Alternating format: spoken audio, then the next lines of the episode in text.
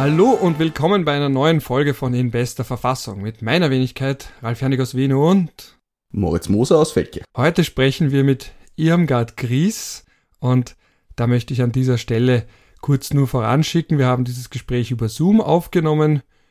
Ich war in Wien, Moser in Vorarlberg, Frau Gries in Graz. Österreichisches Bermuda-Dreieck. Sozusagen, ja. Sie ist eine Kommentatorin und auch noch immer eine politische Person.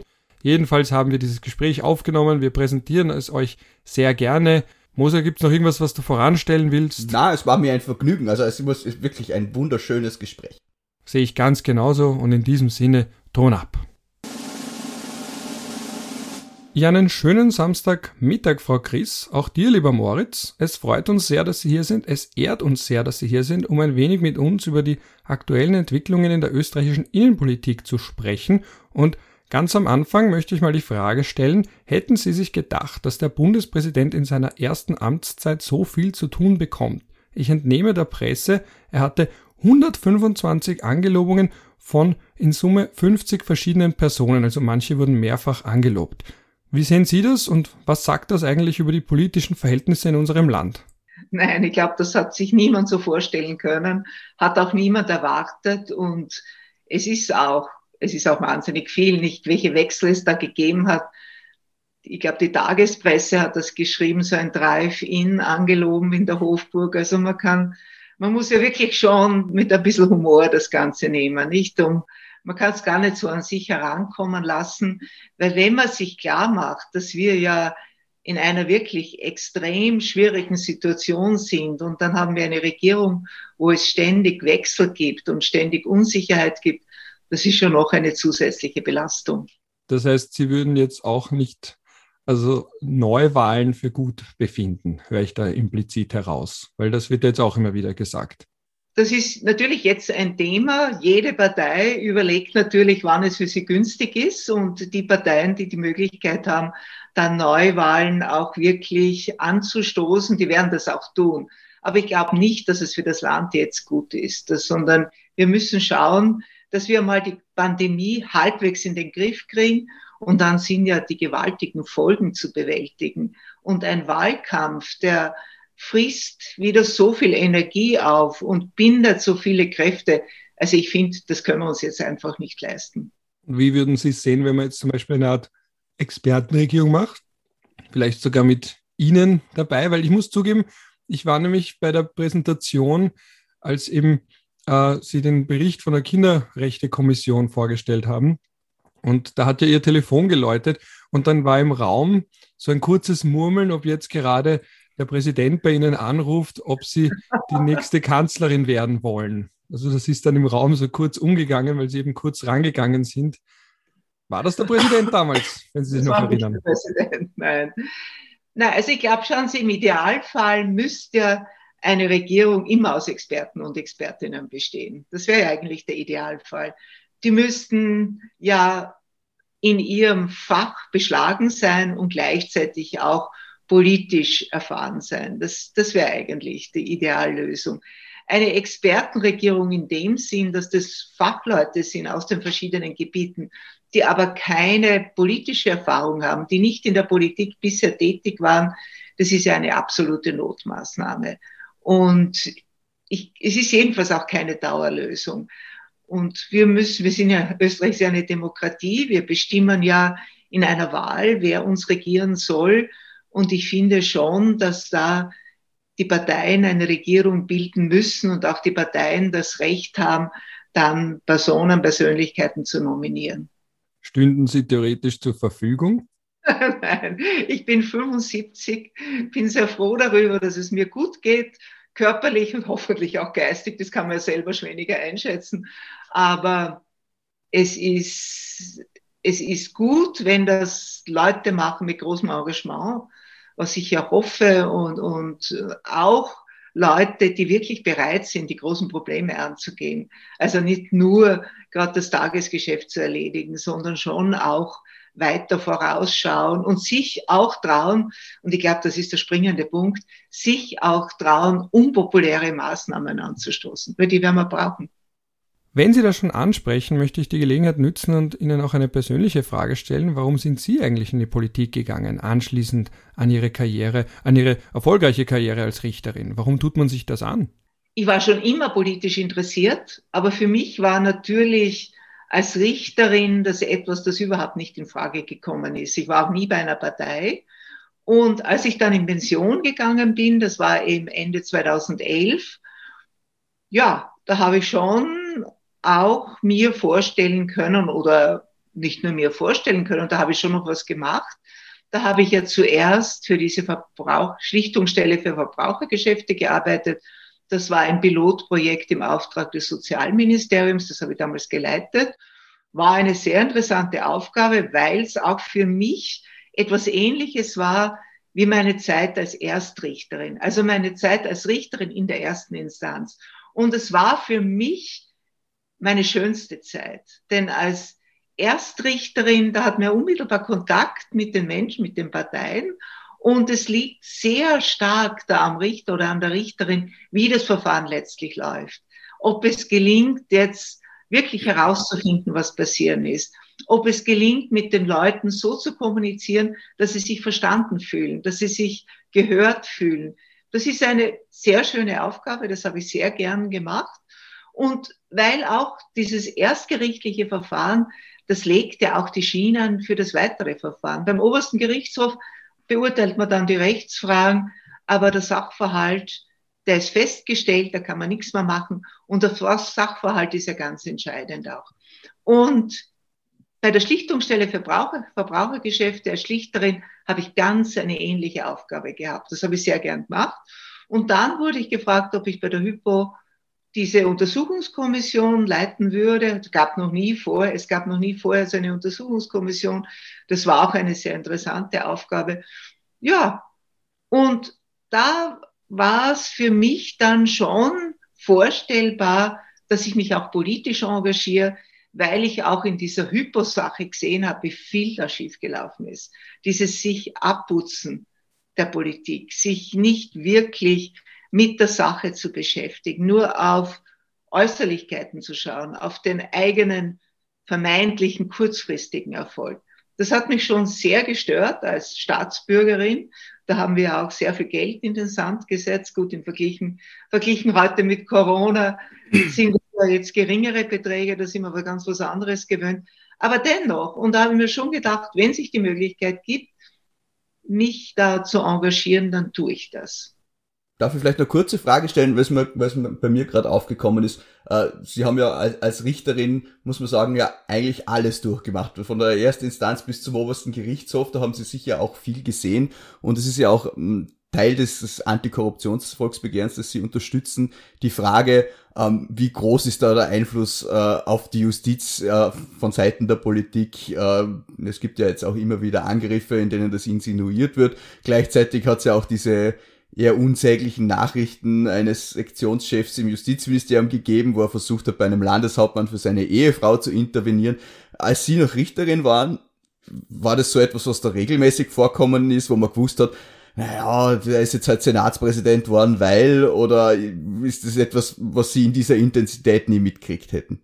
Also da muss man jetzt unterscheiden. Was jetzt die eigentliche richterliche Arbeit betrifft, also ein Verfahren zu führen, Entscheidungen zu verfassen, überhaupt zu einer Entscheidung zu kommen, da habe ich in meiner ganzen Zeit in der Justiz nie auch nur den geringsten Einfluss verspürt. Also politischen Einfluss oder auch sonstigen Einfluss. Also da bin ich absolut überzeugt, arbeiten die Gerichte völlig unabhängig und unbeeinflusst. Etwas anderes ist es natürlich bei Stellenbesetzungen, vor allem wenn es um Leitungsfunktionen gibt, also Präsidentenstellen. Da gibt es natürlich ein Interesse der Politik, wer jetzt dieses Amt, diese Stelle bekommt. Ich glaube, mein Glück damals war, dass ich Präsidentin des OGH geworden bin, dass ich keinen Mitbewerber und keine Mitbewerberin gehabt habe, die parteipolitisch unterstützt worden wäre. Ich auch nicht. Aber es war einfach niemand von uns, der von einer Partei da angeschoben worden wäre. Und damit habe ich eine Chance gehabt. Sicher hat mir geholfen, dass ich die erste Frau war. Sicher hat mir geholfen, dass ich als Richterin keinen schlechten Ruf gehabt habe, also schon einen halbwegs guten Ruf gehabt habe. Also ich habe meine Verfahren immer versucht, ordentlich zu führen. Also das hat schon zusammengewirkt, aber ich glaube, der wesentliche Grund war schon, dass niemand da war oder kein Konkurrent, keine Konkurrentin da war, die da die Unterstützung oder der die Unterstützung einer Partei gehabt hätte. Und daher gibt es ja auch die Forderung, dass der politische Einfluss bei Richter Stellenbesetzungen gänzlich ausgeschaltet werden soll. Und das ist ja, es gibt ja in einigen Ländern, also in den meisten europäischen Ländern, einen Rat der Gerichtsbarkeit. Das sind zum Teil Vertreterinnen und Vertreter der Richter und Staatsanwälte und die werden von ihnen gewählt und dann auch Vertreter, Vertreterinnen der Rechtsanwälte, der Notare. Und wenn Politiker in diesem Gremium sind, dann sind sie immer in der Minderheit. Und so erreicht man, dass es hier auch bei Stellenbesetzungen überhaupt keinen politischen Einfluss gibt, keinen parteipolitischen Einfluss gibt. Ich muss aber auch dazu sagen, ich habe nie im Strafrecht gearbeitet, ich war nie bei der Staatsanwaltschaft. Also wie die Situation bei der Staatsanwaltschaft konkret ist, kann ich nicht beurteilen, wobei ich aber auch überzeugt bin, dass der einzelne Staatsanwalt, die einzelne Staatsanwältin nichts aus parteipolitischen Erwägungen tut. Da bin ich auch überzeugt davon. Ob es Versuche gibt, die Arbeit zu beeinflussen, die haben ja Berichtsaufträge, es gibt Weisungen, das weiß ich nicht. Aber dass es hier auch Personen und Persönlichkeiten gibt, die sich nicht in eine Richtung drängen lassen, davon bin ich überzeugt.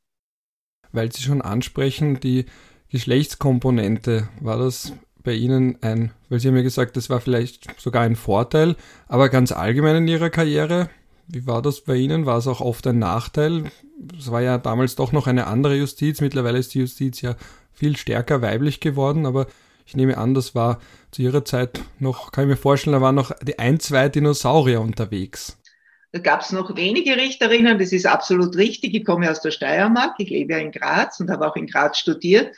Und ich habe mein Studium abgeschlossen 1970 und da gab es in der Steiermark und in Kärnten, das ist der Obergerichtssprengel, noch keine Richterin. Also Wien, ich glaube, war die erste Richterin 1947 oder 48, überhaupt in Österreich, ist ja auch nicht so lang. Und es gab dann, ich glaube, es war in den 60er Jahren, da gab es auch einmal so eine, eine Konferenz über die Frage, ob Frauen als Richterinnen oder Frauen in der Justiz überhaupt einen Platz haben, ob sie geeignet sind. Und da habe ich mal dieses, da gab es auch eine Broschüre darüber, habe ich das einmal gelesen. Das war ganz lustig zu lesen, weil es dann geheißen hat, ja, Frauen sind so emotional und vielleicht kann man sie im Familienrecht einsetzen, aber sonst allgemein hat man schon Bedenken geäußert. Und das war, da war schon noch ein Vorbehalt und ein Vorurteil, aber als ich dann Richterin geworden bin, das war 1979, war ja vorher Assistentin auf der Uni, da waren auch ganz wenige Richterinnen erst.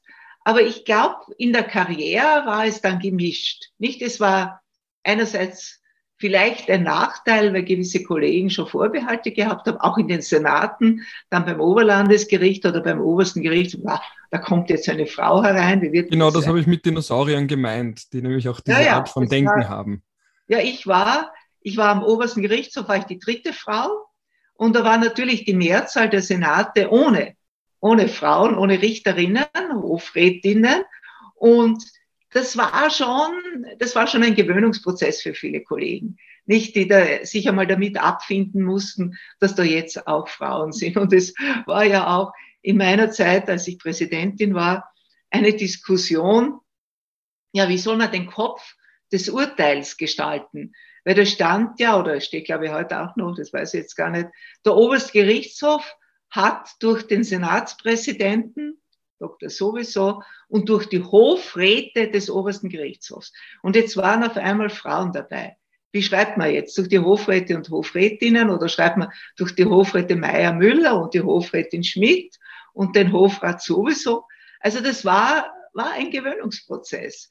Und ich habe damals vorgeschlagen, wir sollen schreiben, der oberste Gerichtshof hat durch Dr. Meyer, Klammer Vorsitz, und durch Dr. Müller, Dr. Schmidt oder wie immer als weitere Richter, ich bin damit nicht durchgedrungen, nicht? Weil ja die Titel in Österreich ja schon eine besondere Bedeutung haben. Das klingt alles wunderbar österreichisch. Wenn wir schon bei der Justiz sind, gehen wir gleich in Medias Res. Jetzt die große Frage. Welche der Punkte vom Antikorruptionsbegehren hätten Sie denn gerne als erstes abgearbeitet? Was steht ganz oben auf Ihrer Prioritätenliste?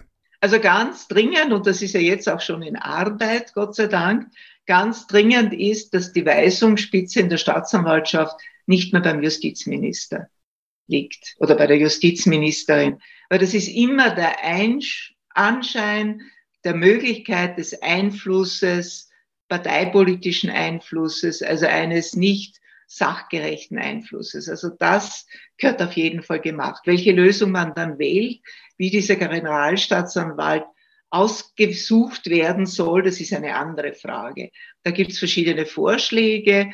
Ich glaube, sichergestellt werden muss, dass das eine unabhängige Persönlichkeit ist oder ein Gremium von unabhängigen Persönlichkeiten ist, bei denen die Gewähr besteht, dass sie fachlich, menschlich, persönlich tatsächlich kompetent sind und in ihrer Amtsführung völlig unabhängig von allen parteipolitischen oder sonstigen Einflüssen sind. Also ich glaube, das ist vordringlich. Vordringlich ist auch, dass wir das Verhältnis zwischen Politik und Medien bereinigen. Das ist ein absoluter Schwachpunkt in Österreich. Wir haben einerseits eine gewisse Verhaberung, muss man leider sagen, zwischen Politikern und Journalisten, Journalistinnen. Und wir haben auf der anderen Seite auch durch die Inseratenschaltungen von öffentlichen Stellen auch immer die Gefahr, dass hier gefällige Berichterstattung gekauft wird. Also das, was unter Inseratenkorruption fällt.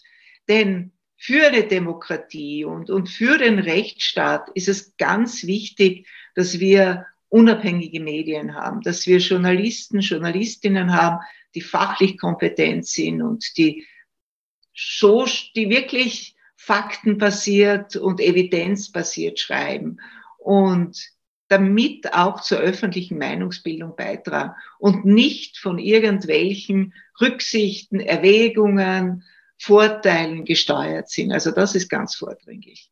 Und dann natürlich die Bekämpfung der Korruption. Also dass man hier die Transparenz erhöht. Das ist, wir haben ja schon seit Jahren die Forderung nach einem Informationsfreiheitsgesetz. Es gibt auch einen Entwurf, aber der ruht in irgendeiner Schublade. Also Abschaffung des Amtsgeheimnisses beziehungsweise Einschränkung auf die absolut notwendigen Gebiete. Wenn es für die österreichische Sicherheit unabdingbar notwendig ist, dass etwas geheim bleibt, dann schon, aber doch nicht all diese Geschichte, Vergaben, Vergabe von Aufträgen oder die, die auch die Ernennung auf Posten, wer hier ausgewählt wird, dass das alles immer unter dem Siegel der Verschwiegenheit und Geheimablauf des guter Zustand. Weil das wirksamste Mittel zur Bekämpfung der Korruption ist Transparenz.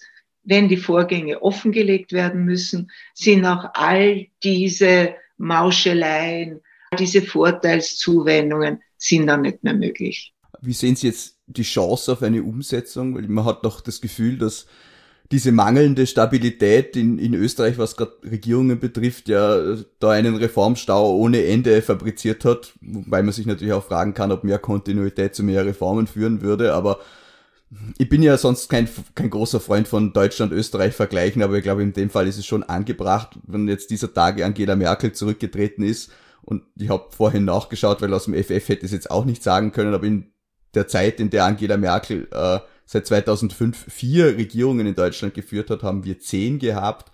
Von Schüssel zwei, Gusenbauer eins, Feimann, äh, nein, Gusenbauer hat ja nur eine gehabt, also nur Gusenbauer, Feimann eins, Feimann zwei, äh, Kern, dann kann man Löger mitzählen oder auch nicht, das ist eine, eine Frage der Geschmäcklerei. Dann ähm, Kurz eins, Bierlein, Kurz zwei und Schallenberg und jetzt wird Nehammer kommen und das ist halt schon was erwartet man sich da an Reformen? Wird da wirklich irgendwas kommen? Und gleichzeitig haben wir es ja auch gesehen, beim gegenständlichen Volksbegehren, dass das ja zu Tode umarmt wird von Parteien, die es ja eigentlich betreffen würde. Also da, da kommt das Volksbegehren mit Forderungen und die, die ersten, die es unterschreiben, sind eigentlich die, die damit gemeint sind mit den Forderungen.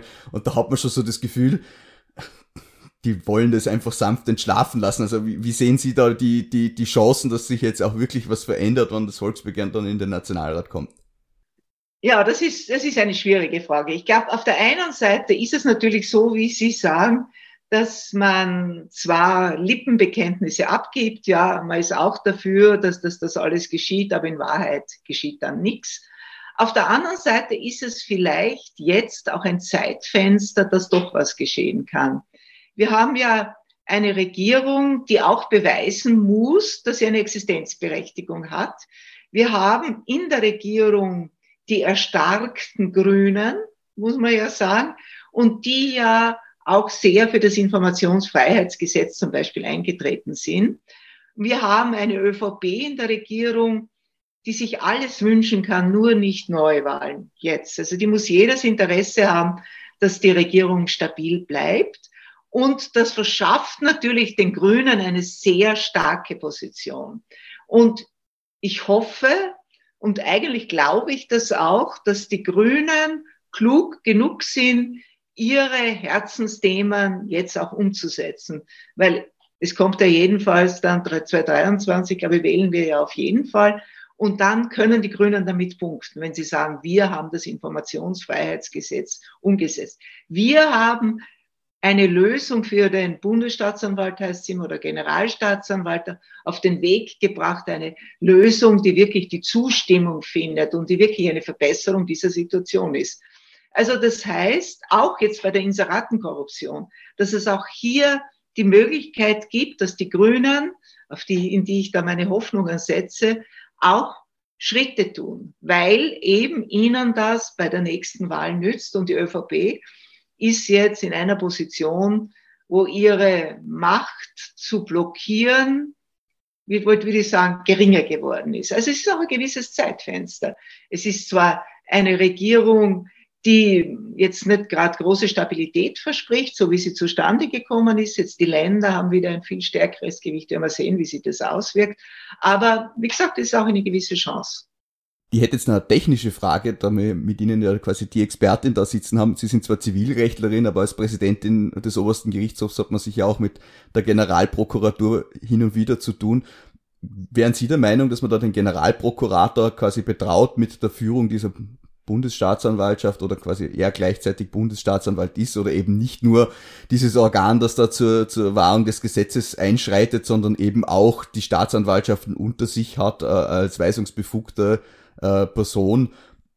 Ist es für Sie eine Möglichkeit oder glauben Sie, dass die Generalprokuratur gut aufgestellt ist, so wie sie ist und man besser einen Bundesstaatsanwalt daneben schafft? Die Generalprokuratur hatte jetzt allein die Aufgabe, als Staatsanwaltschaft am obersten Gerichtshof tätig zu sein. Nicht sie macht ein Krokie, also eine Stellungnahme zu einem Akt, wenn der beim obersten Gerichtshof verhandelt wird. Sie macht Nichtigkeitsbeschwerden zur Wahrung des Gesetzes, aber sie ist ja jetzt keine Kontrollbehörde für die gesamte Staatsanwaltschaft. Also das wäre, das ist schon ganz was anderes. Also auch wie der Generalprokurator bisher ausgewählt wurde, da war ganz ein anderes Anforderungsprofil. Ja? Und wenn man nun so einen Generalstaatsanwalt oder Bundesstaatsanwalt einrichtet, dann muss das schon eine, eine Einrichtung sein, die in der, La ich spreche jetzt so unbestimmt, es könnte auch ein Gremium sein, muss ja nicht eine Person sein, die auch wirklich von der Zusammensetzung, auch von den Persönlichkeiten her, schon danach ausgesucht wird, ob sie bereit und in der Lage ist, die Staatsanwaltschaft als Ganzes zu kontrollieren. Also die wäre ja dann die Weisungsspitze und sie hätte dann ja die letzte Entscheidung in bestimmten Ermittlungssachen, die eben von besonderer Bedeutung sind. Ob man diese Unterscheidung in besonders bedeutungsvolle und weniger wichtig aufrichtet, ist wieder eine andere Frage. Aber jedenfalls, das ist ja was anderes. Also ich glaube, man muss es schon neu durchdenken. Diese ganz einfache Lösung, die auf den ersten Blick irgendwo verführerisch ist. Nun nehmen wir den Generalprokurator, den haben wir schon. Ne? Der hat ja eine Spitzenposition. Ich glaube nicht, dass das aufgeht. Da muss man schon auch das Neudenken und einen neuen Weg suchen.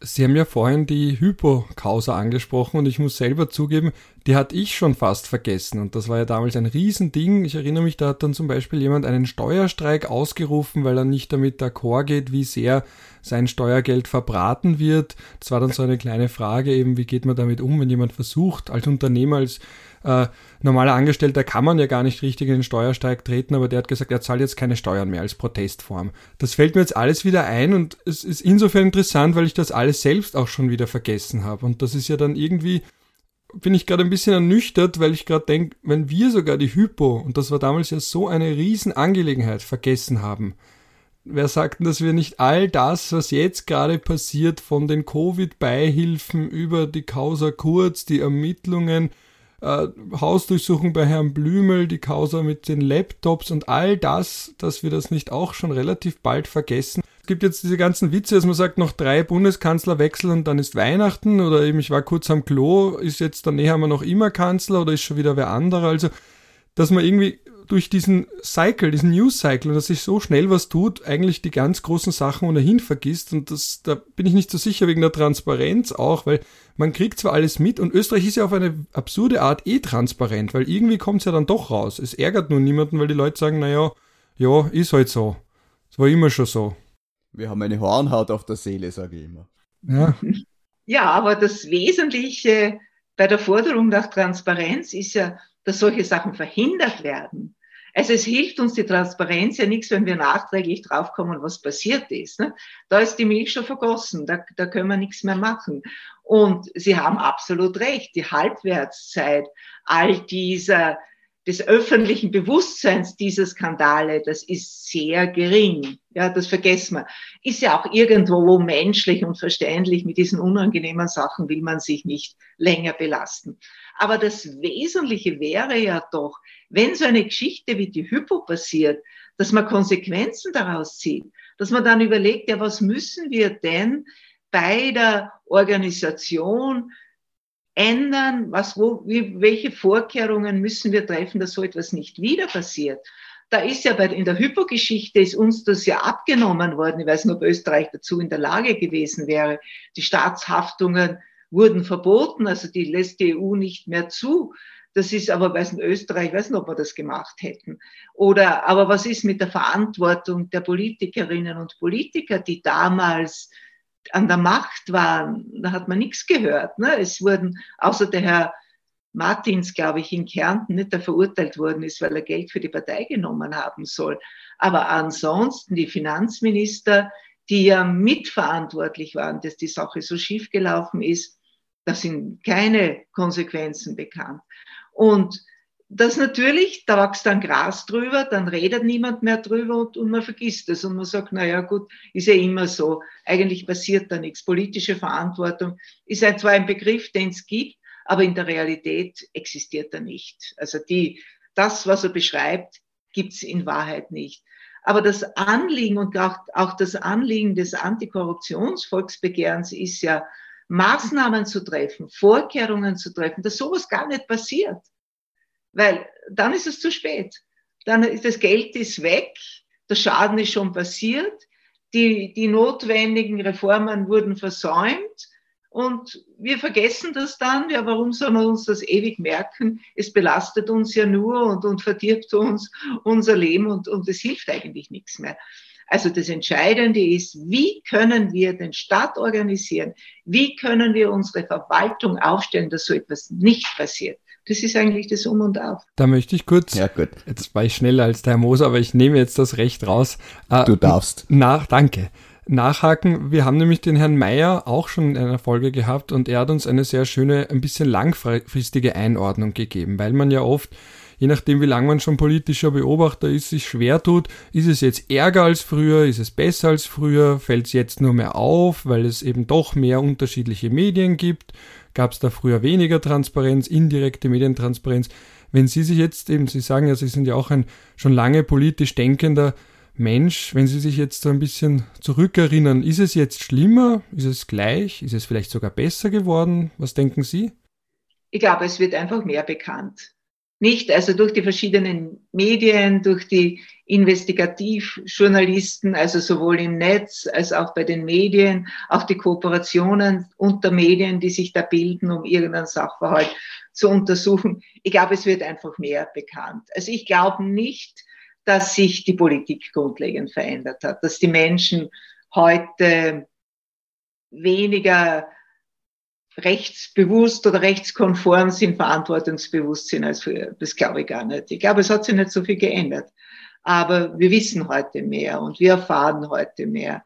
Traurig ist nur, dass eben die Konsequenzen nicht gezogen werden, dass wir nicht in einem viel stärkeren Maß eben schauen, dass so etwas nicht passieren kann, dass wir nicht in einem viel stärkeren Maß uns anschauen, wie das in Ländern ist, die damit besser zurechtkommen. Die skandinavischen Länder zum Beispiel nicht. Da ist die Transparenz viel weiter ausgebaut als bei uns. Und damit sind dann solche Dinge von vornherein nicht oder jedenfalls viel, viel schwerer möglich.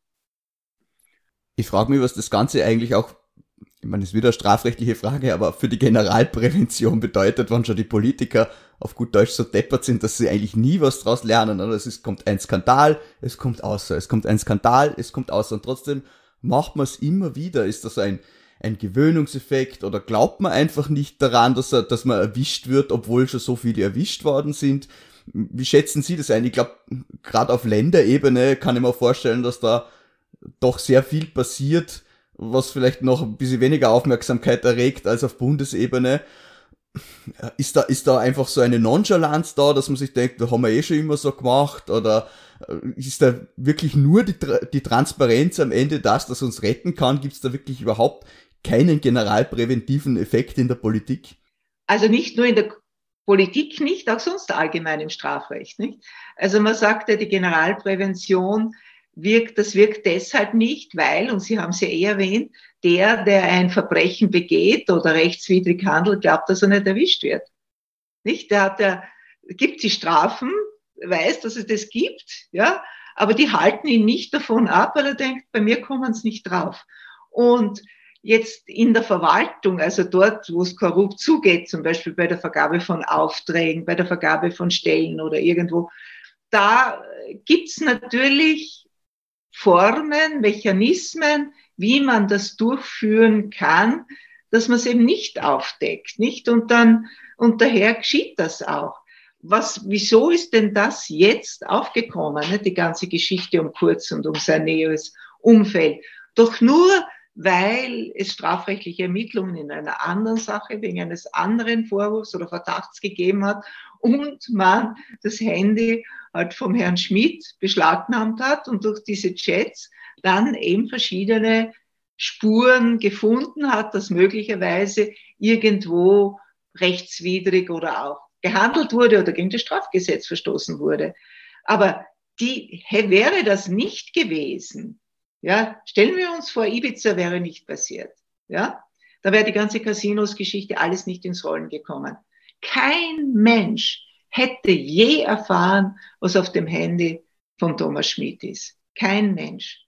Und all diese Ermittlungsverfahren, die es dann in der Folge gegeben hat, hätte es nie gegeben. Und daher können sich ja Politiker sagen, und wir haben das ja wiederholt in dem Zusammenhang auch gehört, na, ich habe sowas gar nicht auf meinem Handy. Ich habe nur private Nachrichten auf meinem Handy, aber überhaupt nichts, was mit meiner Funktion zu tun gehabt. Und in Zukunft wird es auch so sein, nicht? In Zukunft, wenn jemand chattet, wird es über Signal machen, dann wird das automatisch gelöscht. Also man trifft der Vorkehr. Also die machen das, die lernen daraus. Also insoweit ist es, ist leider das Lernen nicht so, wie Sie das gemeint haben. Ich tue das nicht mehr. Das fürchte ich wird nicht sein, sondern das Lernen ist eigentlich, ich muss es geschickter machen, damit man nicht draufkommt. Das ist eben die Versuchung, ist eben gewaltig. Das sind Menschen, die sind in einer Machtposition. Und das ist verführerisch, das auszunützen. Aber wird das nicht mit den Transparenzmaßnahmen dann im Endeffekt auf dasselbe rauslaufen? Man macht irgendwo Transparenz und dann findet man einen Weg, sie zu umgehen. Dann macht man eben nur noch Inserate mit äh, unter 3500 Euro, damit man es nicht melden muss, wie man es jetzt hat, oder andere Geschichten. Man findet immer irgendeinen Weg, um das zu umgehen. Oder ist die Transparenz dann doch so stark, dass zumindestens die großen Sauereien nicht mehr passieren? Also das auf jeden Fall. Und ich glaube auch, wo passiert denn etwas? Das ist zum Beispiel bei der Vergabe von Aufträgen. Ja?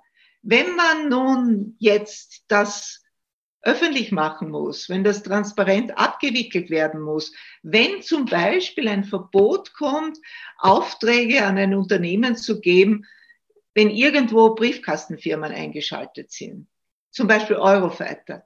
Hätte das eine solche Bestimmung gegeben, hätte der Eurofighter Auftrag nicht so vergeben werden können. Da ist über Briefkastenfirmen, ich weiß nicht, ein paar hundert Millionen Euro gelaufen, die offensichtlich für Bestechungsgelder oder was immer verwendet wurden.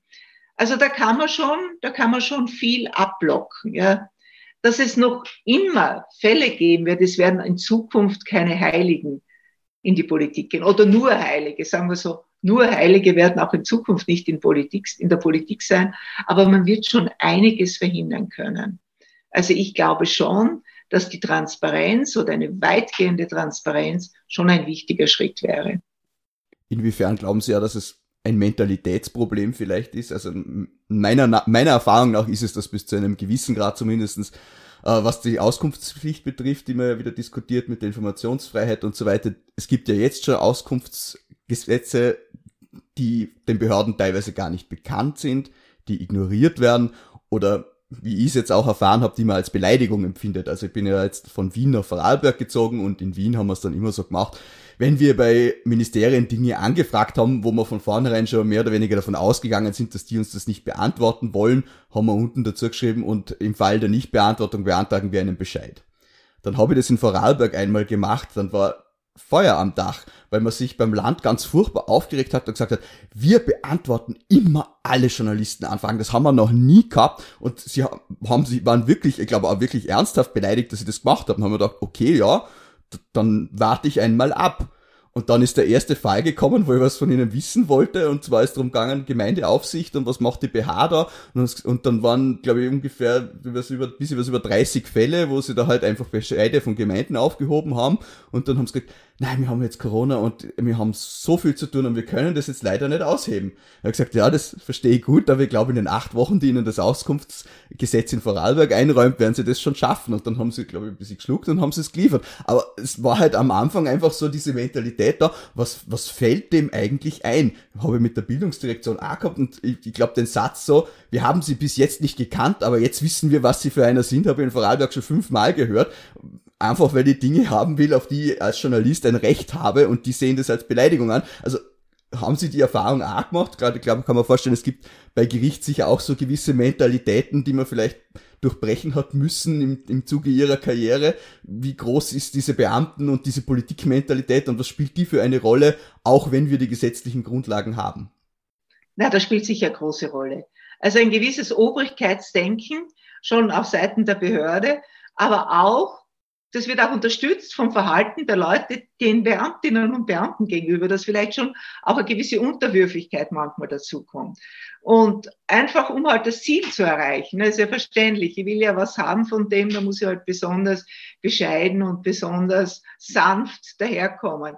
Und das schafft natürlich dann auch ein Klima, in dem das die, die Bedeutung der Behörde, in, in der die Behörde in, in einem Klima, in, in dem die Bedeutung der Behörde noch größer wird und auch das Selbstbewusstsein und das Selbstverständnis der Behörde davon geprägt wird. Das glaube ich, da haben Sie schon recht, das ist auch eine Mentalitätsfrage. Also die Behörden sehen sich halt leider manchmal nicht als Diener des Staates oder Diener der Bevölkerung. Was ist der Staat? Der Staat, das sind wir alle. Nicht? Also die, sie müssen hier eine Aufgabe erfüllen im Interesse der Bevölkerung und sie sind eigentlich die, die für uns da sind und nicht umgekehrt. Aber das wird nicht überall realisiert, das ist schon richtig. Da muss man schon bei der Ausbildung ansetzen. Das ist auch eine Frage. ist auch eine Frage der Führungsperson. Also wie ist eine Behörde geleitet? Was gibt sie vor? Welches Klima herrscht in der Behörde? Wie ist die Einstellung dort? Also ein Grund für mich war ja, wie ich damals kandidiert habe bei der Bundespräsidentschaftswahl, war ja, dass der Bundespräsident eine ganz wesentliche Rolle spielt bei der Besetzung der höchsten Beamtenpositionen. Also wer das wird, ne, der kriegt einen Vorschlag, aber er kann auch immer sagen, den oder die nehme ich nicht. Ne, er kann sich das genauer anschauen. Und jede Behörde, so gut wie jede Behörde, ist nur so gut, wie es die Leitung zulässt. Ne? Das ist ganz, ganz entscheidend. Und wenn das Persönlichkeiten sind, die eben ein Amtsverständnis mitbringen, dass sie für die Bevölkerung da sind und nicht umgekehrt, dass sie da einen Dienst leisten müssen, dann ändert das auch das Verhalten, das Verhalten der Beamtinnen und Beamten. Also ich glaube, da haben wir noch viel zu tun. Müsste man dann nicht gerade auch bei diesem Ernennungsrecht des Bundespräsidenten nachschärfen? Das ist ja auch massiv ausgehöhlt worden, indem man an vielen Führungspositionen jetzt Vertragsbedienstete hat, auf die der Bundespräsident äh, nicht zugreifen kann. Oder auch, wenn es Beamte sind, einfach der Minister eine vorübergehende Betrauung macht, die dann fünf Jahre dauert. Natürlich. Und das, das andere, ich finde auch, was ein absoluter Nachteil bei uns ist, ist der Karriereweg, der sich in den letzten Jahren eröffnet hat für die Mitarbeiter in Ministerkabinetten und Mitarbeiterinnen, nicht? Die dann, ja, wenn der Minister wechseln ja bei uns ja auch oft, wie wir alle wissen, und die werden dann versorgt und der kriegt dann eine Abteilungsleiterstelle zumindest, zumindest, wenn er nicht Sektionsleiter wird oder Sektionsleiterin, sie wird, wenn es eine Frau ist, mit dem Ergebnis, dass die Beamtinnen und Beamten, die dort gearbeitet haben, die sich voll eingesetzt haben, dann eben erleben müssen, dass nicht die gute Arbeit die Karriere befördert, sondern die Tätigkeit in dem Ministerbüro. Und wenn man sich dann anschaut, welche Personen hauptsächlich in dem Ministerbüro sind, also ich will jetzt Ihnen, Herr Moser, nicht nahe treten, sind ehemalige Journalisten oder Journalistinnen und die finden sich dann oft zur eigenen Überraschung als Sektionsleiter oder Leiterinnen wieder. Also das finde ich, das ist ein Riesennachteil. Das nächste, was dazu kommt, ist, das war ja, ist ja als Fortschritt gedacht gewesen, dass man die Sektionsleiterbestellungen befristet. Die sind jetzt nur mehr fünf Jahre bestellt. Hat aber den großen Nachteil, dass jemand, der Beamte oder Beamtin, der das dann Sektionschef oder Sektionschefin ist, dann ja nicht frei von allen Karriereerwägungen arbeitet, nicht, sondern denkt, ich, muss, ich will ja wieder bestellt werden. Und es mag jetzt in einem Fall, den man nicht ausschließen kann, ja auch seine Arbeit beeinflussen, weil er sich halt dann versucht, jedenfalls mit dem gut Freund zu machen, mit dem Minister oder der Ministerin. Und aber der Staat kann nur funktionieren, wenn das Beamte und Beamtinnen sind, die wirklich gut in ihrem Fach sind. Ne? Und auch einmal einem Minister oder einer Ministerin sagen können, so geht's nicht. Ne? So können wir es nicht machen. Die ja oft vom Fachlichen wenig Ahnung haben, woher sollen sie es auch haben. Ne? Also das glaube ich, da hat man mal versprochen, man wird das evaluieren. Was diese Befristung gebracht ist, glaube ich, nie geschehen, dass man das evaluiert hat. Ich glaube, dass der Nachteil größer ist. Also einerseits die großen Kabinette, ja, wo sie dann 30 Leute oder wie viel haben, davon 25, jetzt übertreibe ich, PR-Leute, die dann versorgt werden und die Beamtinnen und Beamten werden damit demotiviert. Also ich glaube, das ist ein Punkt, wo man etwas machen müsste. Also sie tun mir mit dieser Feststellung nicht weh, das ist Wasser auf meine Mühlen. Das sage ich schon seit vielen Jahren. Und äh, ich ich komme ja aus der Verwaltung und bin dann Journalist geworden, umgekehrt quasi. Und äh, ich weiß, was für eine unglaubliche Frustration dort auch herrscht, eben aufgrund von solchen Schachereien, die ja mittlerweile wirklich bis auf die Referentenebene hinuntergeht, wo wirklich verdiente Menschen, die sich sehr aufopfern im Dienst um die Republik, einfach abgestellt werden. Nicht einmal aus parteipolitischen Gründen, die können sogar wirklich die richtige Farbe haben, aber es kommt halt jemand, der den Minister besonders gut kennt, im Kabinett war oder halt sonst irgendwelche persönlichen Vorzüge hat und vielleicht nicht unbedingt die fachliche Qualifikation mitbringt. Und das ist schon sehr schmerzhaft für diese Menschen und führt zu einer Frustration und dann teilweise auch zu gesundheitlichen Problemen bei diesen Leuten. Das ist wirklich schrecklich. Und was die fünf Jahresverträge betrifft, bin ich auch ganz auf ihrer Seite. Ich habe einmal mit einem ehemaligen Sektionschef gesprochen, der auch an dieser Reform beteiligt gewesen ist und der von sich aus gesagt hat, das war der größte Fehler seiner Karriere. Ja, aber leider, das ist ja so ein Punkt, ich glaube, das werden ja viele so sehen. Und tut man was? Ändert man was? Weil ihm das Interesse so stark ist, seine Leute dort unterzubringen. Ne? Man müsste schon mal beginnen, dass man die Größe der Kabinette einschränkt. Ja? Wäre mal schon ein erster wichtiger Schritt. Ich weiß nicht, ob es stimmt, aber im Bundeskanzleramt 40 BR-Leute oder wie viel. Ne? Mit, mit Sicherheit sogar, weil die haben sie ja mittlerweile verteilt auf mehrere Organisationseinheiten. Das ist ja nicht nur mehr das Kabinett, dann gibt's da eine, da gibt's jetzt die berühmten Stabsstellen, die sind ja quasi mittlerweile auch schon ausgegliederte Kabinette, damit die Kabinette nicht mehr so groß wirken. Also ich habe das ja zeitlang verfolgt, als ich noch in Wien war und die Kabinette sind einfach stetig angewachsen. Es waren ja insgesamt dann 300, 400 Leute fast. Aber das ist ein Krebsübel. Nicht? Also das, da müsste man ansetzen. Ne? Und äh, hoffen wir, dass es einmal geschieht. Aber es kommt, es wird dann jemand Minister, der jetzt vielleicht beste Absichten hat und dann eben wird er mal von der eigenen Partei gedrängt oder von seinen Beratern gedrängt, ja, du musst das genauso machen, weil das sichert dich jetzt wieder ab. Ne? Also wie, wie man da eine Änderung herbeiführt, vielleicht übers Volksbegehren. Ich glaube, es ist wirklich sehr schwer. Ich glaube, man macht sich auch von außen wenig Vorstellung davon, wie wenig ein Minister, der ohne Hausmacht in ein Ministerium kommt, bewegen kann. Das glaube ich auch, ja. Sie haben vorhin von Heiligen gesprochen. Jetzt möchte ich ganz kurz ein bisschen zur Tagespolitik zurück, zu einem ehemaligen Heiligen. Was glauben Sie denn, warum ist denn jetzt der Herr Kurz endgültig zurückgetreten und auch der Herr Blümel. Also was ist denn da passiert? Was denken Sie, hat da den Ausschlag gegeben? Warum jetzt? Warum nicht eigentlich schon viel früher? Oder man hat, ich habe zum Beispiel wiederum den Eindruck gehabt, naja, es prallt eh alles ab, weil eben so ein hohes allgemeines Frustrationslevel erreicht ist, dass die Leute sagen, naja, es sind eh alle so und ihn vielleicht trotzdem wieder wählen würden oder zumindest es keinen Totalabsturz gäbe. Haben Sie da eine These dazu, warum jetzt diese Rücktritte und Personalrochaden? Also ich glaube, was den Ex-Bundeskanzler betrifft, ist einfach der Verlust an Bedeutung. Sie müssen sich einmal vorstellen, was das mit einem Menschen macht. Der war Bundeskanzler, hofiert von vielen, um nicht zu sagen von allen, auf der internationalen Bühne unterwegs. Und jetzt findet er sich wieder im Parlament, in der, zwar in der ersten Reihe, als Clubobmann, in einer Funktion, die ihn nie interessiert hat, hat er nie ein besonderes Interesse für das Parlament gezeigt. Und er soll jetzt als Clubobmann dort mit der Opposition herumstreiten, also auf einer, jetzt verglichen mit dem, was er vorher gemacht hat, auf einer ganz, einer viel tieferen Ebene. So drücken wir das vorsichtig aus. Also jedenfalls nichts, was dem vergleichbar ist. Ich glaube, ich glaube, er hat es in seinem, seiner Abschiedsrede auch gesagt, wen er alles getroffen hat. Ja, er hat den Papst getroffen und Trump, ich weiß nicht, ob er Trump namentlich genannt hat, eben das drüber gelesen, ich habe selber nicht angehört.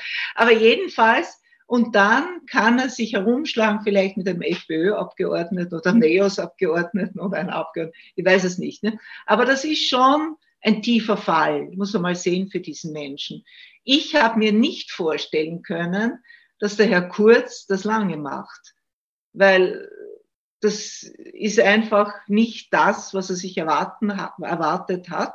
Und das ist so eine Minderung seiner Bedeutung, dass das ja niemand auf Dauer aushält. Ne? Und er hat ja auch nicht, nehme ich an, jedenfalls hat man es nie bemerkt, er hat ja auch nicht so ein inhaltliches Anliegen, dass er sagt, ich möchte jetzt in Österreich das und das bewirken. Er ist ja kein Schüssel zwei. Nicht der sagt, ich möchte die Pensionen reformieren. Ich möchte was für den Klimaschutz tun. Ich will mich im Parlament dafür einsetzen, dass wir nicht so einen lächerlichen CO2-Preis haben, sondern das muss mehr sein oder was immer, ja. Wir, das hat er ja nicht, ist ja nie damit aufgefallen. Und das, was seine Stärke war, das rhetorische Talent, das Auftreten, das ist ja fast verschwendet. Doch hier im Parlament, wenn man gewöhnt ist, dass es möglich war, das auf der internationalen Bühne erstrahlen zu lassen. Und daher ist es für mich ein logischer Schritt.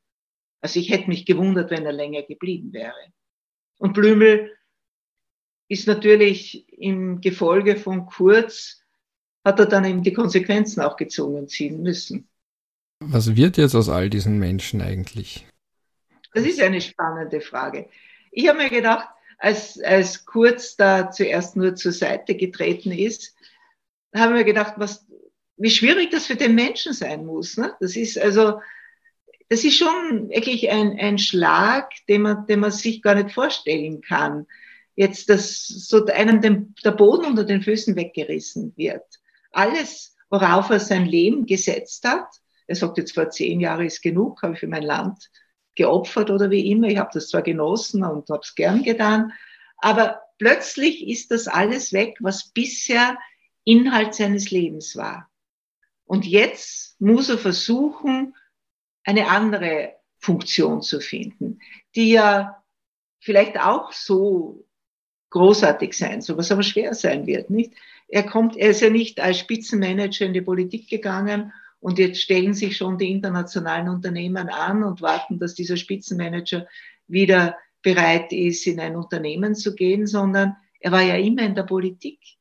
Also das, was er aufzuweisen hat, ist ja seine politische Erfahrung. Das ist sein rhetorisches Talent. Das ist sein gutes Auftreten. Das ist, das ist sein, sein Hang oder sein Talent, Menschen zu fangen, Menschen für sich zu begeistern. Das hat er alles, ja. Und dass er das dann in der normalen Welt, also normale Welt meine jetzt in der Nichtpolitik umsetzt und so umsetzt, dass er wirklich etwas Bedeutungsvolles machen kann. Er kann ja nicht irgendwo in einem Kammerl sitzen und, ich weiß nicht, irgend, irgendwelche Arbeiten verrichten wie ein Angestellter. Das wird er nicht machen wollen, nicht?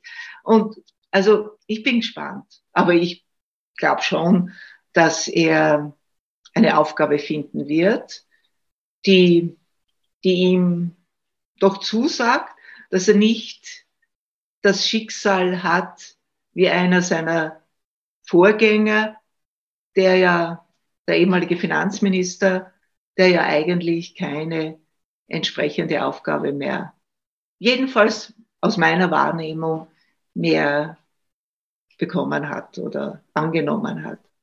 Ich kann mir schon vorstellen, dass er schon was gefunden hat mittlerweile. Also ich, ich, glaub, ich glaube nicht, dass er jetzt diesen Schritt so schnell gegangen wäre, auch wenn es natürlich für ihn eine gewisse Demütigung bedeutet, jetzt nur noch der Clubobmann zu sein. Aber ich glaube schon, dass er diesen Verstand noch hat, dass er, dass er sich ja auch persönlich absichern muss. Und ich glaube, dass er das jetzt mit der Perspektive gemacht hat, dass er dann im neuen Jahr, und er sagt, er wird sich im neuen Jahr neuen Aufgaben zuwenden. Sowas würde der Kurz auch als rhetorisches Talent nie sagen, wenn er nicht schon das Ass im Ärmel hätte, glaube ich. Also ich kann mir schon vorstellen, dass er geht und bin gespannt, was es wird, weil er ist ja tatsächlich mit dieser sehr politikkonzentrierten Karriere und mit der Hypothek dieser laufenden Ermittlungsverfahren gegen ihn ja doch schwer vermittelbar, muss man ehrlich sagen. Also bin wirklich gespannt, wer sich das antut, ohne jetzt böse zu sein. Also er hat ja durchaus auch Dinge, die er gut kann. Das rhetorische Talent ist genannt worden.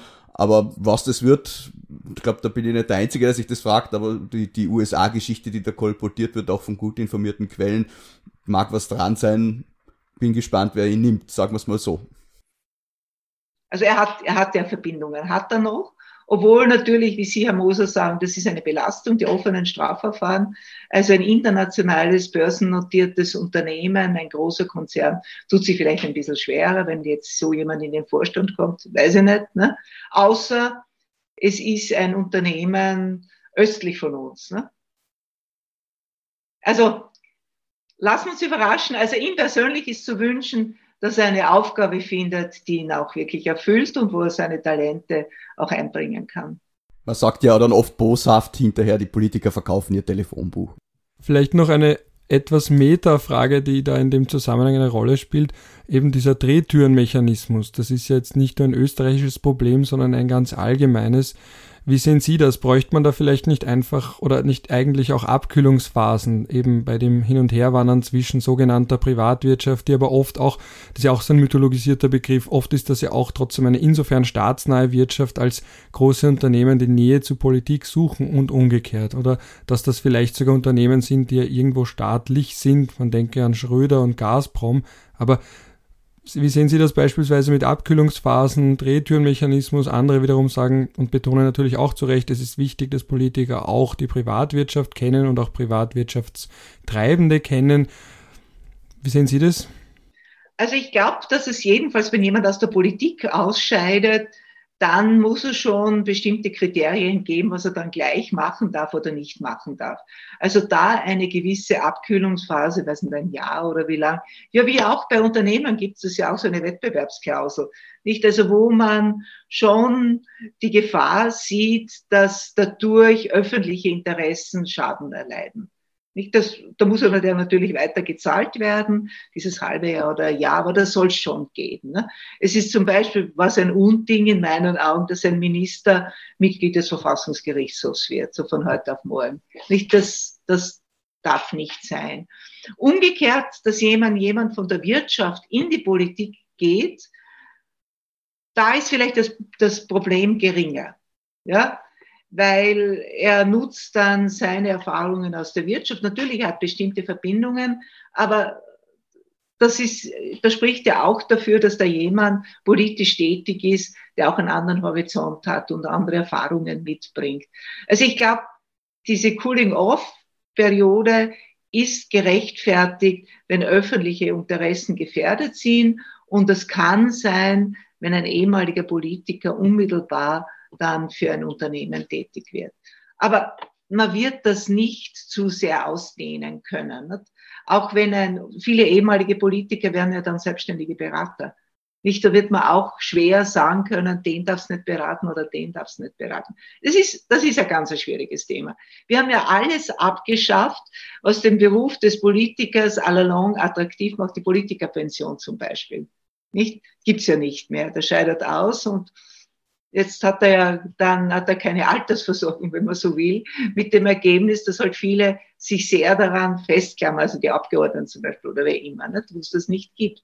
Und also man braucht schon einen gewissen Wechsel, aber man muss auch Politiker schon auch, ihnen auch schon die Möglichkeit geben, dass sie da noch eine Beschäftigung finden können und schon auch was verdienen können. Ist Österreich vielleicht nicht ein in manchen Teilen ein bisschen ein zu kleinliches Land für solche Cooling-Off-Phasen, gerade gegenüber der Privatwirtschaft, weil ich denke mal, jedes Mal, wenn irgendein Minister diese Fortzahlung, die ihnen ja teilweise zusteht, wenn sie nicht in den Nationalrat zurückkehren können, in Anspruch nimmt, dann ist ein großes Geschrei, so der lebt jetzt noch auf, auf öffentliche Kosten und so weiter. Es ist doch manchmal schon sehr mühsam, gerade bei aller berechtigter Kritik, dass man einem in Österreich so gut wie gar nichts gönnt und wenn man dann noch eine Cooling-Off-Phase einführt und dann dem nicht einmal was zahlen will oder der sich dann dieser Kritik noch aussetzen muss, sind wir da nicht ein bisschen zu krämerisch für, für, für äh, solche Instrumente? Das ist schon richtig, ne? das, das gehört ja zusammen, ne? dass man einerseits neidet man dem das dann und auf der anderen Seite verlangt man aber, dass es einhält. Weil wer findet sich dann bereit, in die Politik zu gehen, muss man auch sehen. Ne? Das stimmt schon. Da müsste schon auch sich unsere Einstellung, unser aller Einstellung schon auch danach richten.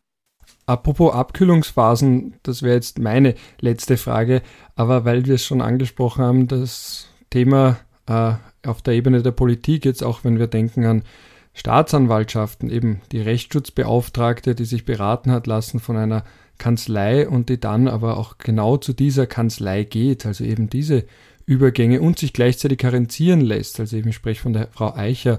Äh, also in Justizkreisen hat das ja zu Unmut geführt, auch eben diese Karenzierungsmöglichkeit, weil dadurch zu schnell zwischen Kanzlei und Staatsanwaltschaft herumgewechselt wird. Wie sehen Sie derartige Revolving Door Phänomene? Also ich finde das unmöglich. Ich verstehe überhaupt nicht, warum es eine Karenzierung geben kann, dass eine Oberstaatsanwältin in eine Strafrechtskanzlei gehen kann. Das verstehe ich nicht. Ne? Aber da muss ja auch ein, es heißt zwar im Gesetz, glaube dienstliche Interessen dürfen nicht entgegenstehen, aber da stehen sie ja entgegen, nicht? Das ist ja doch eine Verbindung, wenn eine Staatsanwältin, die mit Kausen befasst ist, logischerweise in der Staatsanwaltschaft, die auch von dieser Kanzlei vertreten werden, ist ja eine der führenden Kanzleien, Strafrechtskanzleien, dann kann die einfach nicht in diese Kanzlei wechseln und sich karenzieren lassen. Ne? Sie kann ausscheiden aus der Justiz und kann in eine Kanzlei gehen. Aber sich karenzieren zu lassen, also ich habe, wie ich das gelesen habe, gedacht, ich sehe nicht recht. Und das schadet dem Ansehen der Justiz, das schadet dem Ansehen der Staatsanwaltschaft, und ich verstehe gar nicht, warum er das bewilligt hat. Ist da nicht auch wieder das dienstrechtliche Problem, dass man in vielen Fällen einfach solche Dinge als Ermessensentscheidung auslegt?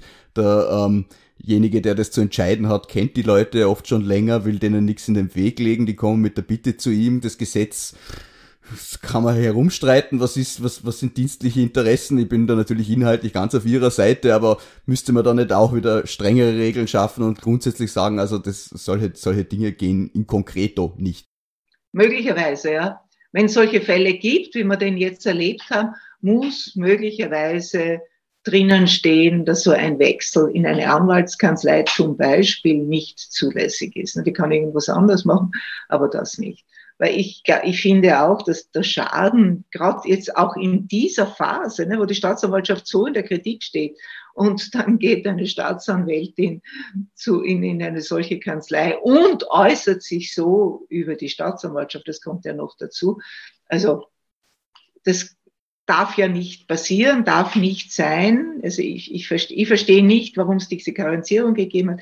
Ich verstehe auch diese Staatsanwältin nicht wenn sie die Absicht hat, wieder zurückzukehren, sonst hätte sie sich ja nicht karenzieren lassen müssen, sondern hätte ausscheiden können, dass sie dann so über diese Behörde herzieht, ich verstehe das nicht. Und vielleicht, nachdem das Verständnis nicht so weit reicht, dass das nicht geht, muss man vielleicht im Gesetz vorsehen, das ist nicht zulässig, leider. Jetzt will ich aber auch nicht auf so einem unversöhnlichen auf so einer unversöhnlichen Note enden. Deswegen wäre meine Frage, also ich könnte jetzt, ein Teil in mir möchte einen Clickbait provozieren, aber ich glaube, den kriegen wir bei Ihnen nicht. Das wäre sowas wie, Sie kündigen bei uns an, dass Sie nochmal kandidieren als Präsidentin oder Sie kündigen an, dass Sie eine eigene Partei gründen. Äh, mein Bauchgefühl sagt mir aber, das wird wahrscheinlich eher weniger spielen. Äh, deswegen wäre meine Frage eher, außer es ist so. Also wenn Sie kandidieren wollen, jetzt wäre ein schöner Moment, es anzukündigen. Äh, ich sehe keine Reaktion. Als Journalist verkneife ich mir manchmal einfach Fragen, Ralf, weil ich weiß, ich kriege keine Antwort drauf. aber ich bin ja kein Journalist, deswegen verkneife ich es mir nicht. Äh, nein, aber meine eigentliche Frage wäre, jetzt ist so auch, das Schöne an einem Podcast ist, dass Sie eben eine gewisse Länge haben können. Das heißt, jetzt wäre ich, möchte ich Ihnen gerne auch nochmal den Raum geben, den Hörerinnen und Hörern, äh, vielleicht nochmal kurz etwas auf, mit auf den Weg zu geben in Sachen Antikorruptionsbegehren, in Sachen, wohin soll es gehen, Wünsche, alles, was Sie gerne deponieren wollen würden. Jetzt gebe ich Ihnen und Herr Moser auch sehr gerne die auditive Bühne dafür. Ja, danke. Also ich glaube, was das Entscheidende ist, wenn wir also wollen, dass sich da die Verhältnisse bei uns bessern, dass jeder aufgerufen ist, seinen Beitrag zu leisten. Also das ist, die Politik ist ja nichts, was uns passiert, was über uns kommt und wir können nichts dagegen machen, sondern durch unser Verhalten tragen wir schon ganz wesentlich dazu bei, wie Politiker und Politikerinnen sich bei uns verhalten. Und da meine ich jetzt nicht nur, dass wir sie ja eine Partei wählen, dass wir unsere Stimme abgeben bei einer Wahl. Ich finde auch, dass unser ganzes Verhalten, also wie weit wir politische Vorgänge mitverfolgen, wie weit wir das diskutieren, wie weit wir das hinterfragen, wie weit wir mit anderen darüber sprechen. Ein politisches Bewusstsein in der Bevölkerung schaffen, indem wir selber uns politisch interessieren, damit auseinandersetzen, versuchen, die Fakten zu erfahren und uns auch wirklich eine Meinung zu bilden. Ich glaube, dass dann jeder was beitragen kann, beitragen muss. Ich glaube auch, wenn so ein stärkeres allgemeines Engagement gäbe, das würde beginnen mit Bürgerinitiative, Bürgerversammlungen, sich in Gesprächskreisen oder wo immer einzubringen. Ich glaube auch, dass wir dann eine andere Auswahl an politischen Nachwuchskräften hätten, weil das einfach ein breiteres Feld wäre, aus dem das herauswachsen kann. Dass das jetzt dann nicht mehr nur die Karriere über eine Partei ist oder über ein Ministerbüro oder wie immer, sondern einfach in der Bevölkerung da ein stärkeres Interesse ist. Ich glaube nämlich, wir können das, wir sollen das und wir haben dadurch auch die Möglichkeit, unsere Gegenwart und die Zukunft mitzugestalten. Jeder und jede von uns. Also Politik ist nichts, was uns passiert, sondern wir können selber dazu beitragen, dass es so wird, dass unser Leben so gestaltet wird, dass auch nachfolgende Generationen in dem Land noch ein gutes Leben haben. Jetzt und in Zukunft. Und da ist jeder und jeder dazu aufgerufen. Das ist ein schönes Schlusswort. Ich habe dem nichts mehr hinzuzufügen. Moritz, du? Nein, ich auch nicht. Ich bedanke mich recht herzlich für die Gelegenheit. Ich danke sehr auch, dass Sie sich die Zeit genommen haben. Es war ein sehr interessantes Gespräch und ich nehme an, ziemlich sicher auch für unsere Hörerinnen und Hörer. Das ist das Ziel unseres Podcasts, dass wir eben auch ab und zu interessante Gäste haben. Und das war heute definitiv der Fall. In diesem Sinne, du musst dich verabschieden wie immer, Ralf. Das ist ja unsere Tradition. Ich verabschiede mich mit einem Ciao aus Wien. Und einem Bussi Baba aus Feldkirch. Alles Gute noch.